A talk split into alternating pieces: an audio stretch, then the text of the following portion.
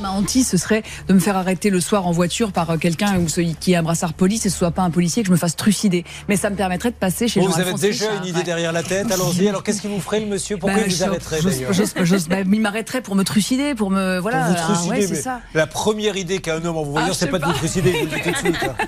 Dans un deuxième il temps, saurait pourquoi pas. mais pas dans un premier. Bah, je l'ai Bon. vécu, moi, Julien. Vous avez été arrêté par un faux policier Non, non, j'étais euh, ca- garé carrément à un feu comme ça, et il y a un, un monsieur qui était en moto. Il me fait baisser la vitre comme s'il me demandait l'heure. Il me met un, un- une- un pistolet sur la tempe. Il me dit euh, la bourse sur la vie. Je dis prenez ma femme, c'est toute ma vie. et Ah, ça, c'est très bien passé. Et vous vous rendez compte ben, un peu, parce que vous croyez que tout ça c'est de l'improvisation. Ah, non, mesdames et Ah, non, non, messieurs. non, c'est préparé. À l'avance, on se réunit très tôt le matin. De quoi vas-tu parler Bernard, tu nous prépares une blague. Et là, il se met dans son coin. Je vous raconte un peu les coulisses. et il- Elle est très très bonne, Bernard.